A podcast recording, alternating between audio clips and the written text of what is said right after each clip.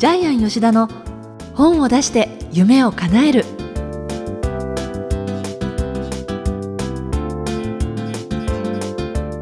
小林まどかです。ジャイアン吉田の本を出して夢を叶える。ジャイアン今回もよろしくお願いします。はい、よろしくお願いします。時々ね私が例えばあの司会しているところのパーティーとか、ええ。ジャイアンとお会いしたりする場合っていうのもあるんですけれど、はいあの見てるとやっぱりジャイアン本当にあの編集業界のええ。出版界ですごい有名な方だからいろんな人が話しかけに来て、えそれこそ例えばビュッフェなんかでもジャイアン食べる時ありませんでしたねなんていう時があるぐらいで。えそうですね、結構ね、あの、いろいろ紹介してもらったり、乾杯の挨拶すると、ええ。ずーっと行列できて、ねこの前もね、リッツ・カートンで一口も食べれなくて、そう。はいはい。でそういうのを見てると人と話をするっていうのをすごい大事にされてるのかなって思うんですけれどえ普段の生活でもやっぱりそういうふうに出版にだけじゃなくて、ええ。人と大事にって人との関わりっていうことで何かこう意識してることってありますか？え仕事が出版プロデュースなので、特に編集者さんと意識して飲むようにしてます。編集者の方ええ。でと特にあのやっぱり企画を採用された編集者さんは、えうちにとっては本当にありがたいんで、まあ、お礼の意味も兼ねてですね1対1で毎週1人は飲むようにしてるんですけども。毎週一人。毎週1人ですね。結構いいお店にあのご招待してるんですけどジャイの中では池袋で一番いい店がええ何軒かあるんでそこじゃあに今度私も連れてってもらおう。めっちゃいいですよ予約が1か月先まで取れない店。じゃあジャイアンいいですよ、うん。1か月後はい。開けてでもでも、でもうん。美味しい店だよね、あと池袋値段ね。えという店がいっぱいありまして、ええ。で最近まあ飲んでる方がですね例えば学研の編集者え池田書店 PHP、えーフォレストサンマークあー。カル出版重国民社交際堂さんみたいなもうほんとたくさんの編集者さんと毎週1回ですね食事会をしてで、まあ、何を話してるかっていうとですね、まあ、例えばその出版社のやっぱり本の売り方とかですね、でどの本がどれだけ売れていてどうやってベストセラーにしたのかみたいな、あのベストセラーの作り方のヒントって普段は絶対に教えてくれないんで、はい。飲むとですね教えてくれるんでこれものすごく参考になるんですけども、例えばね会社によってまあいろんな方針とかねあとカラーも違うと思うんですけれど、え。そういういろんな編集者の方と話すと法則性ってあるんですか？ベストセラーを。ええっとねベストセラーの法則性もあるんですけどもそれよりもその出版社だけの、えその出版社独自の売り方っていうのがあるんえでやっぱりそういうものあるんですか、えっと、例えばまあ出版社名は言えないんですけども絶対に2回目の重版をかける、それで営業利益が300万円っていうそれを死守している出版社もあれば、え最初から企画の点数を絞って、あえー3万部ぐらい売れる企画しか採用しないような戦略を取っている出版社もあればでその出版社によって100社あったら100社ともバラバラなんですよね。だから多分日本中の出版社のベストセラーの作り方一番知ってるのはえジャイアンかもしれないなと思ってるんですけども。じゃあそういうジャイアンにコンサルをお願いしたらその作者にとってどういうところの戦略が合う出版社かっていうのもマッチングはしてもらいやのピンピンポインすいですよね。トで持っていくんで、例えばうちで出している猫背は治る60万部今売れてますけども、はい。トータルでですね累計で目は1分で良くなる累計で35万部売れてますけども。紹介しましたよね。ええそうですね。だから1分間シリーズの中に入るともう間違いなくベストセラーになってしまうんでそこにラインアップに当てはまるかどうかによってもベストセラーはできるんですけども、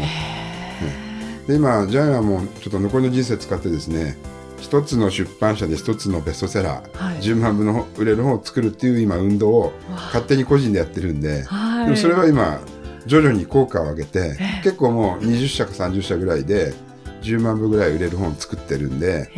そうやって編集者さんに恩返しをしてます。そうですか、ええ。じゃあまたこの先でどれだけねベストセラーをジャイアンがプロデュースできるかってワクワクしますね。そうですよね。それではジャイアン吉田の本を出して夢を叶える今回も最後までお楽しみください、はい。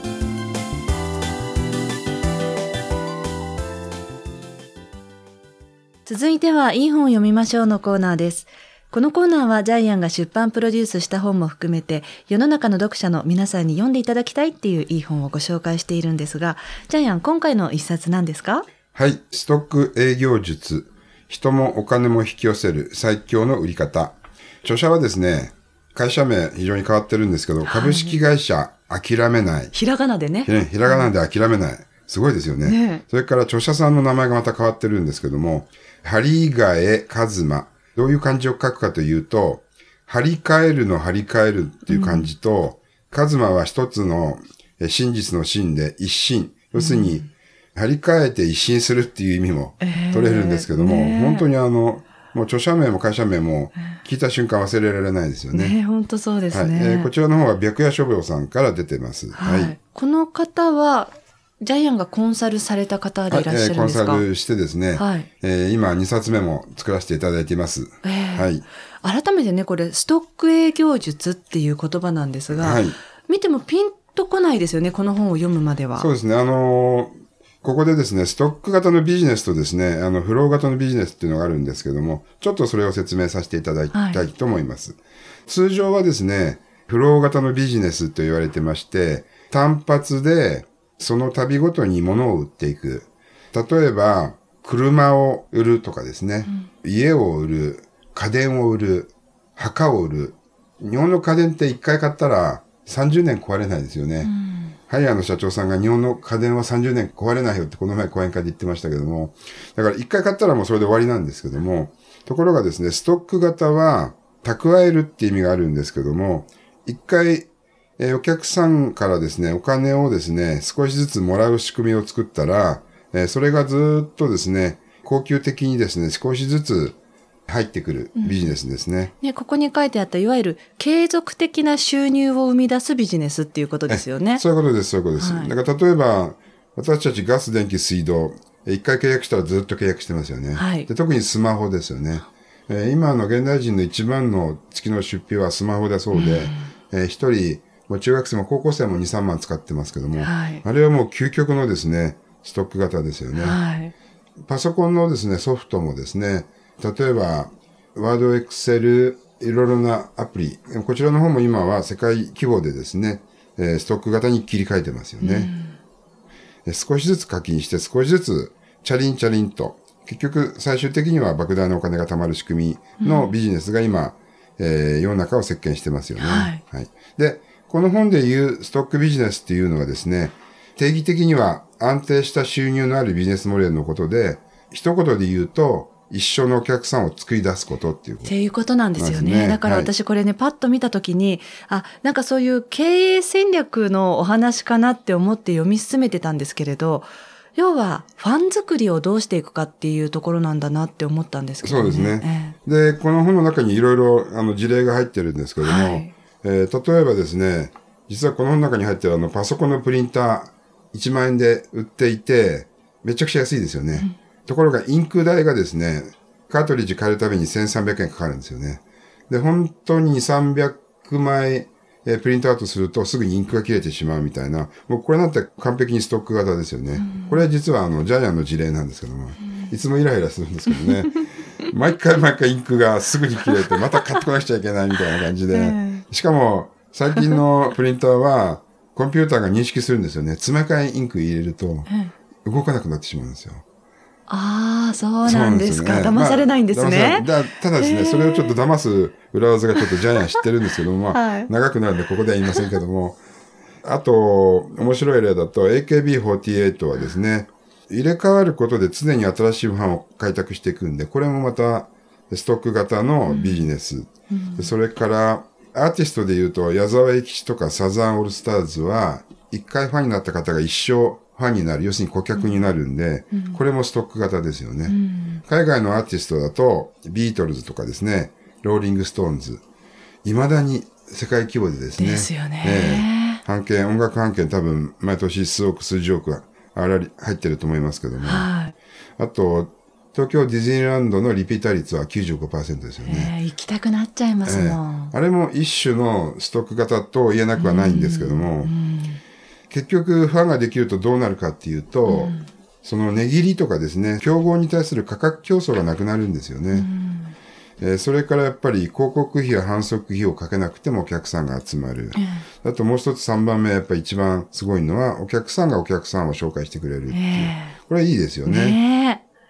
本当に何もしなくてもお金が入る仕組み作り、ファンを増やし続ける仕組み作りっていうのをメインにビジネスやってる方っていうのは結構少ないんじゃないかなというふうに思いますね。あ、実際ジャイアンいろんな方お会いして少ないって感じられますか？思いますよね。あの、出版の世界だと、例えば本が10万部売れても、その10万人のファンは、著者さんの本を買ってくれた方は確かに10万人いるんです。はい。で、その10万人はでも、次の本は買わないんで、結局10万人のファンが瞬間的にできても消えてしまうんですよね。じゃあその継続的に売り続けたり、売そうですね。れる本作りって、本で考えた時って何ですか？すごく難しいい。んですよ。だからジャイアンも昔書いた日本村100人の仲間たち45万部売れましたけど、多分そのファンは全て消えて、一人も残ってないんじゃないですかね。そこは、例えばジャイアンが何か意識をすれば、そうなんです。そこで定着してくれた可能性があるってことですか？はいえっ、と、特にですね、出版のファン、本を買った読者っていうのは逃げやすいんで、消えやすいんで、えー、そうですこれを定着している、ストック化している作家は、私が知ってる限り一人しかいないです。あですよね。ですよね。二人で今、はいまどかさんと顔を見合わせて、はい目が張ってうなずきましたけども、ええそうですよね。やっぱり本田健さん本田。健さんしかいい。ないですよね。ああ、そうですか。神田正則さんも中谷明宏さんも一瞬ファンはできますけども、はいそのファンはやっぱり消えていくファンなんで、常に新しいファンを開拓して、常に新しい本を作り続けていく。だから本田健さん以外の作家は全てフロー型ですよね。まあ、そのフロー型でも成功を収めてる方はもちろんいらっしゃるから、それがいい悪いっていうことではないけれど、けど。ただ、どれだけこうストックできればっていう生み出すかっていうことですもんえねえ。そういうことなんですよ。ええで、これを本当に出版の世界でやってるっていうのも本当に奇跡ですよね。そうですね、はい。ちなみにね、私これ聞きたかったのは、はい。ジャイアンのご自身のビジネスを今しているときに、はい。まあ、要は出版プロデュースというところでは、はい。このストック営業術っていうのは意識されてますか、まあ、まあ、めっちゃいい質問なんですけども、やってます。はあそうですか。今、ジャイアンはですね、ジャイアンがプロデュースした経営者800人をですね、天才ペンクラブっていうですね、まあ、勝手にジャイアンが名前つけてるんですけども、はい。要するに、えー私がプロデュースした800人の経営者だけを集めた、えー組織化をしています。天才ペンクラブって言ってますけども、毎年1回ですね、ジャイアンが目黒雅叙園ですね、皆さん無料でご招待してですね、でそこで全員をですね、人脈を紹介するパーティーを年に1回やってるんですけども、で、これがもうどちらかというとストック型になっていて、特にもう私はあの800人の経営者は自分の家族だと思ってるので、一生お付き合いしていきます。そして800人の経営者に、えー800人の経営者を全員紹介していくっていう、今、えーそういうことをやってるので、いつからですか？それは。それはですね、3年ぐらい前からですね。そうですか。で、結局どういうことが起きるかっていうと、全くあの、えー見返りは求めてないんですけども、自然とですね、本を作りたい方を800人の経営者が紹介してくれるので、今私は全く営業しなくても、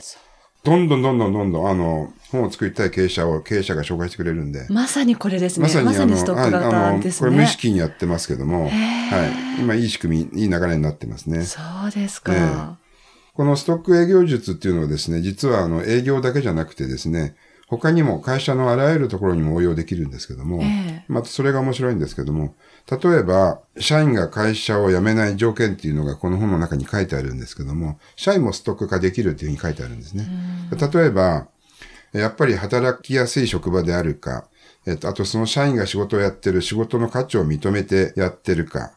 また認めてるんだったらそれに見合う給料を払っているかみたいな、この3つの例えば条件を満たすと社員はストック化する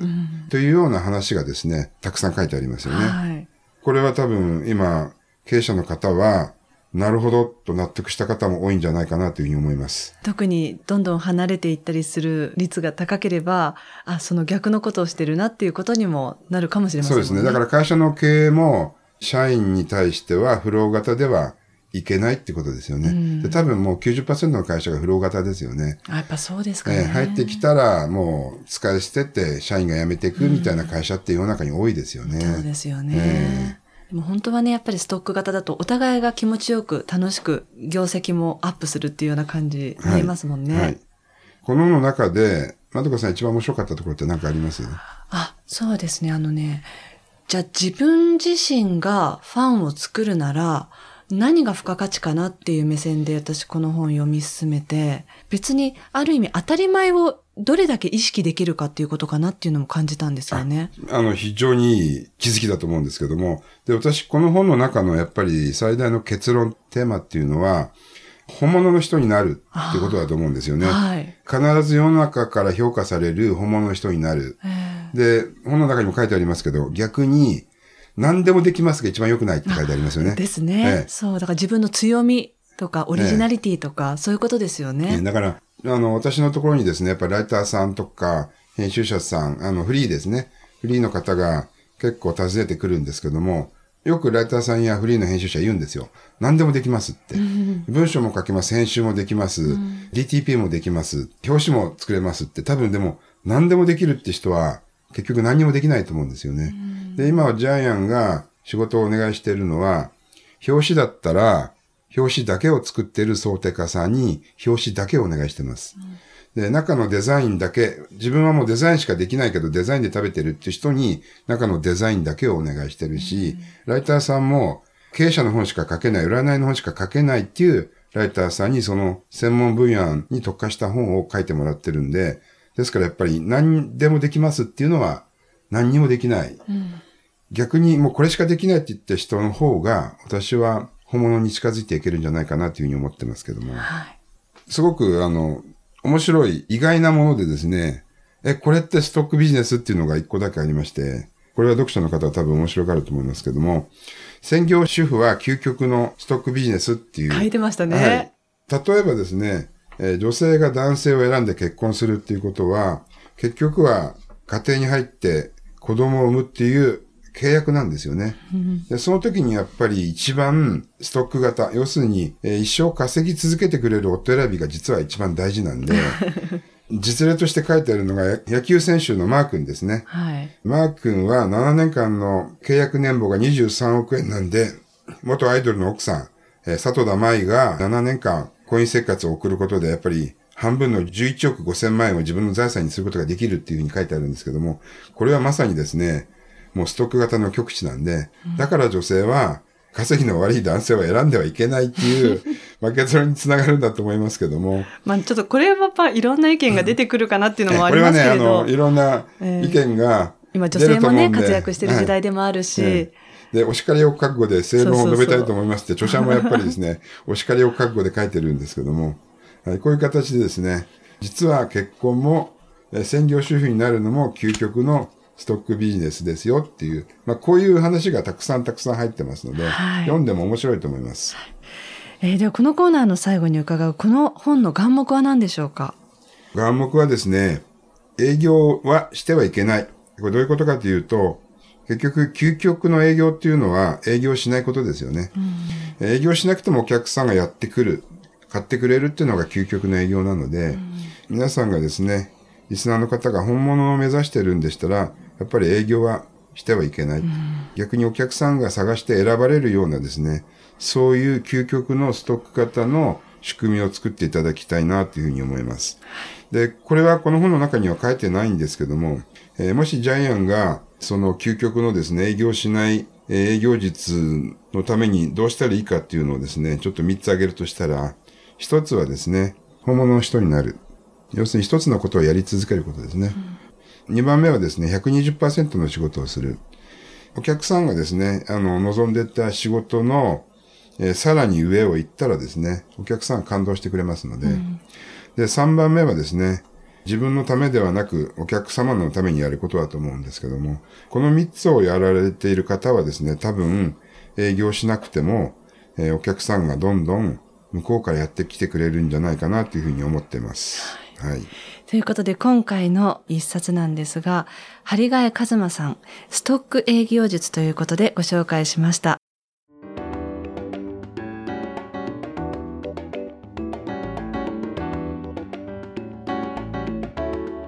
続いては本を出したい人の教科書のコーナーです。このコーナーは本を出すプロセスで出てくる問題を毎回1テーマ絞ってジャイアンに伝えていただきます。ジャイアン、今回のテーマ何でしょうか？はい。本物の作家になろう。あ先ほど本のあの眼目でもお話ししたんですけども、ええ全く同じです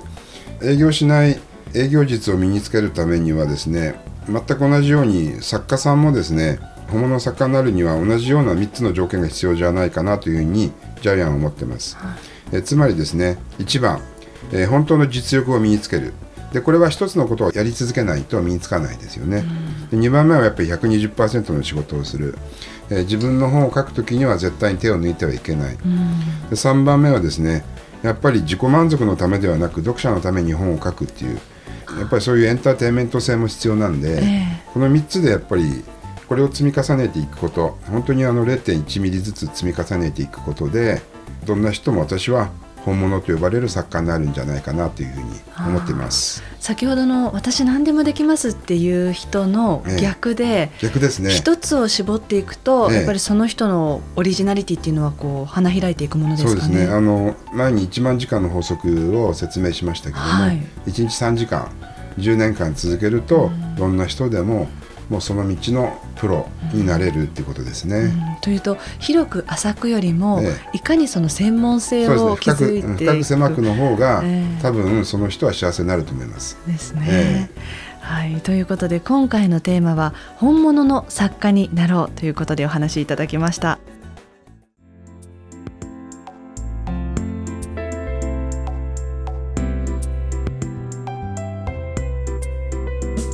ャイアン吉田の本を出して夢を叶えるいかがでしたでしょうか？この番組ではジャイアンへの質問もお待ちしています。出版に関する質問など何でも構いませんので天才工場こちらのホームページからぜひ質問をお送りしてみてください。それではジャイアン今週もありがとうございました。はい、えー皆さんも、えー営業しなくてもお客さんが来る仕組みを作ってください。